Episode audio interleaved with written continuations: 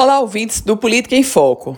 O governo do estado inicialmente estava prevendo para o dia 17 de agosto a retomada das aulas na rede pública estadual. No entanto, meus caros ouvintes, há diversos condicionantes para que essa data seja concretizada. E o secretário estadual, chefe do Gabinete Civil, Raimundo Alves, em entrevista concedida a mim, admitiu que as aulas para a rede estadual poderão ser iniciadas não em agosto, mas em setembro. Ele foi contundente ao dizer que não há certeza sobre o reinício das aulas, a data de reinício das aulas, mas observou que a maior probabilidade neste momento é que os estudos sejam retomados apenas em setembro. Só que tem um detalhe a ser considerado.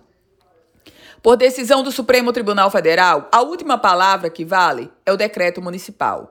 Então, portanto, não vamos esperar um posicionamento comum para as aulas do estado do Rio Grande do Norte de uma forma geral. Vai ser muito natural e espera-se isso que cada prefeitura adote o seu procedimento sobre a retomada das aulas. E no caso da rede estadual, certamente fica para setembro.